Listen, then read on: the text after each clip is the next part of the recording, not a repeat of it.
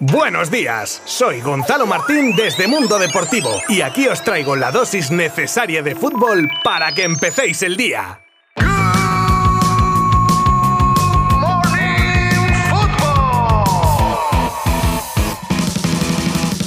Muy buenas a todos, ya estamos de vuelta con un nuevo episodio de Good Morning Football, el podcast de Mundo Deportivo que de lunes a viernes te trae lo más destacado del deporte rey por parte de un servidor. Hoy, como no, os hablaré de los partidos celebrados ayer en la jornada mundialista, una jornada por cierto súper entretenida, con muchísima igualdad y muchos goles en general, pero además hablaremos de Musiala y el Real Madrid, una posible sanción de la FIFA a Alemania, la renovación de Valde con el Barça, una nueva norma para el fair play salarial, palabras de la porta, de Una posible reincorporación a su selección en este mundial o el lío que se ha montado con Onana y su seleccionador que apartó al portero de la concentración o igual se acaba recogiendo un poco de cable. De todo ello hablaremos durante los próximos minutos. Os habla como siempre Gonzalo Martín desde Mundo Deportivo y vamos con todo en 3, 2, 1.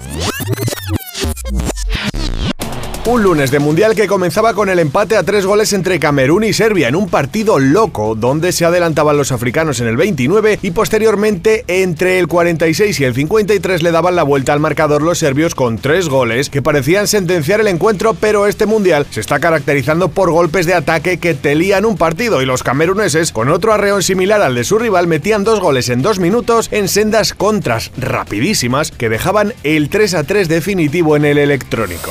Después tocaba el enfrentamiento entre Corea del Sur y Ghana que acabó siendo otra locura de partido con un guion similar, y es que Ghana se adelantaba en el 25 y 9 minutos después metía el 0 a 2, pero es que en la segunda mitad, en 3 minutos, los coreanos tiraban de épica y de la salida al campo de Kangin Lee, jugador del Mallorca, que revolucionaba el partido y tenía mucha culpa de los dos goles de su selección para empatar el partido. Después era Kudus, que con un doblete y solo 8 minutos después del empate coreano, metía el tercero y definitivo para dar la victoria a Ghana que mantiene sus opciones de clasificarse para los octavos.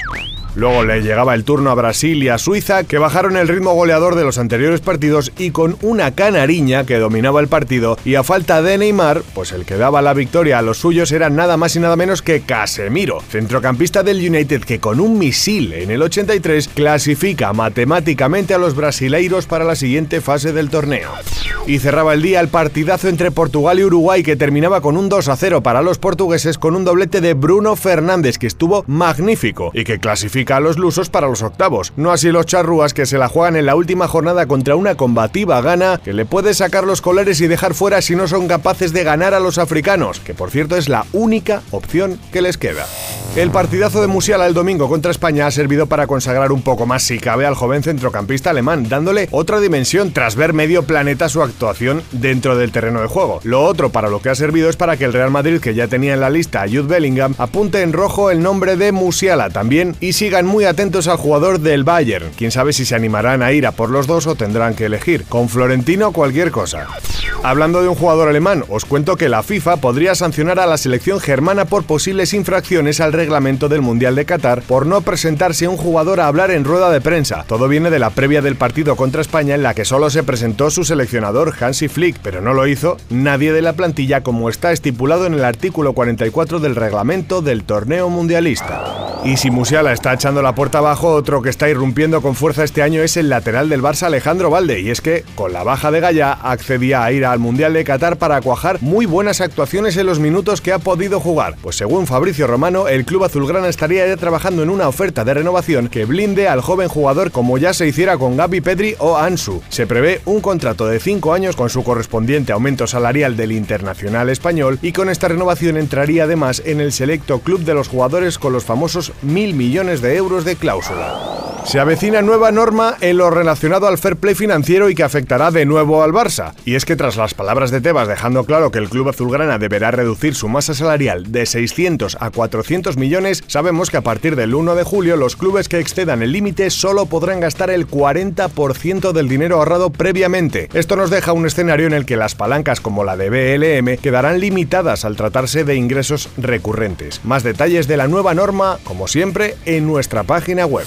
E hilando con este tema de las nuevas normas, el Barça que tiene muy difícil hacer incorporaciones de renombre, algo que además ha corroborado el propio presidente, que ha señalado en una entrevista que el Barça tiene un equipo ya planificado desde verano y en el que en principio no se tiene intención de hacer nada salvo por circunstancias sobrevenidas. Continúa diciendo que si ahora están en la regla del 1 a 1, en verano la cosa se volverá complicada al regresar al 1 a 4, pero que confía plenamente en el equipo tan competitivo que tienen ya. Y de nuevo sonando esta mala situación económica barcelonista, vuelven las campanas por parte de algunos medios de relacionar a De Jong con el Manchester United. Es más, el otro día fue directamente preguntado en Qatar sobre esto y el neerlandés fue directo y políticamente correcto, dejando claro que está en el Mundial y que no piensa hablar de clubes. ¿Que podría desmentirlo? También. Pero ya ha dicho en contadas ocasiones su deseo de seguir en Can Barça. Veremos qué ocurre. Y dos apuntes rápidos para despedirnos en clave mundialista. Uno, la sorpresa de que Benzema, baja con Francia por lesión, regresar a Qatar si se recupera a tiempo. Según RMC, de Shams podría recuperarlo ya que sigue inscrito y no ha llevado a ningún otro jugador en su lugar. Y el segundo apunte, la noticia que nos pillaba de sorpresa en la mañana de ayer cuando, antes del partido de Camerún, nos enterábamos de la expulsión de la concentración del portero del Ajax, Onana, tras parece ser, y este es el motivo oficial, fuertes discrepancias con su seleccionador en el modelo de juego. Un en el que ha tenido que intervenir hasta Samuel Eto'o, presidente de la Federación Camerunesa de Fútbol. Desde luego que viendo la de nivel entre Onana y el segundo portero, igual debían sentarse a hablar y poder solucionar el conflicto.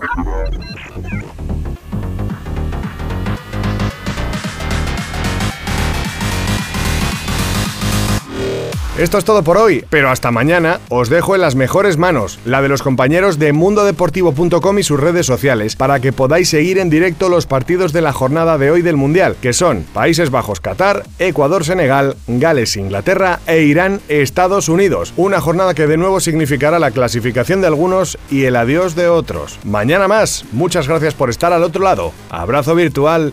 Adiós. Mundo Deportivo te ha ofrecido Good Morning Football, la dosis necesaria de fútbol para comenzar el día.